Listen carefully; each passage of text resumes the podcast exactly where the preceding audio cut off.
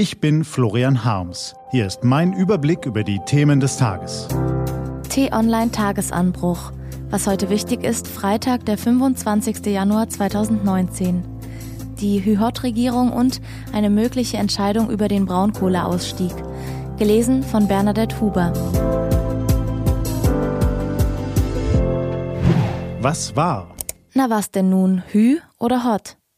Das Kabinettsprinzip besagt, bei Streitigkeiten zwischen Ministern setzt sich die Mehrheit durch. Im Zweifelsfall braucht es ein Machtwort der Kanzlerin. Das 24. Regierungskabinett der Bundesrepublik Deutschland ist dazu derzeit nicht in der Lage. Jahrelang haben die Autokonzerne ihre Kunden betrogen, für den Schaden wollen sie bis heute nicht vollständig aufkommen. Die Regierung dieser monatelang dabei zu, wie Gerichte Fahrverbote verhängten und Dieselfahrer einschränkten und bekämpfte dann mit mehreren hundert Millionen Euro Symptome statt Ursachen. Elektrobusse kaufen, Müllautos aufmöbeln und so. Anfang Januar sind die ersten Fahrverbote in Kraft getreten. Die Deutsche Umwelthilfe klagt eifrig auf weitere. Verkehrsminister Scheurer und andere Politiker sehen nun offenbar einen Ausweg in einer Methode, die Engländer Shoot the Messenger nennen. Seit einigen Wochen feuern nicht mehr nur die Oppositionsparteien FDP und AfD, sondern auch CDU und CSU rhetorische Giftpfeile gegen die Umwelthilfe. Die CDU will sogar prüfen, ob dem Verein die Gemeinnützigkeit entzogen werden kann. Aber sowas zieht sich, während das Problem immer drängender wird. Es müsste eine andere Lösung geben. Es müsste ein paar Wissenschaftler geben, die die Grenzwerte der Weltgesundheitsorganisation für Stickoxide und Feinstaub rundheraus in Frage stellen. Wir dürfen uns den Bundesverkehrsminister als sehr frohen Mann vorstellen, als er den Brief von gut 100 Fachärzten las, die ihm am Donnerstag genau diese Steilvorlage lieferten.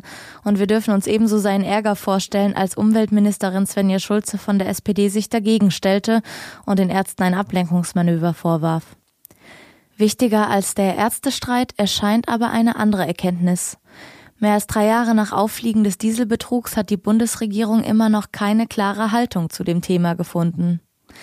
Der Verkehrsminister sagt Hü, die Umweltministerin sagt Hot, die Kanzlerin sagt Hü Hot.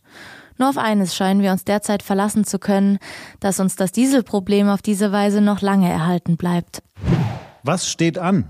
Die T-Online-Redaktion blickt für Sie heute unter anderem auf diese Themen. Auch die Entscheidung, wie und wann Deutschland aus der klimaschädlichen Braunkohleförderung aussteigt, mag die Bundesregierung nicht treffen, weshalb sie die Frage an eine Kommission weitergereicht hat. Die soll so lange über das Thema reden, bis ein Konsens steht und heute könnte es soweit sein. Das Gremium trifft sich in Berlin zu einer im wahrsten Sinne entscheidenden Sitzung. In Stuttgart beginnt heute das Musterfeststellungsverfahren gegen die Mercedes-Benz Bank. Viele Dieselbesitzer versuchen auf diesem Weg ihren Kreditvertrag anzufechten und ihr Auto zurückzugeben. Und der kommende Sonntag ist der internationale Holocaust-Gedenktag.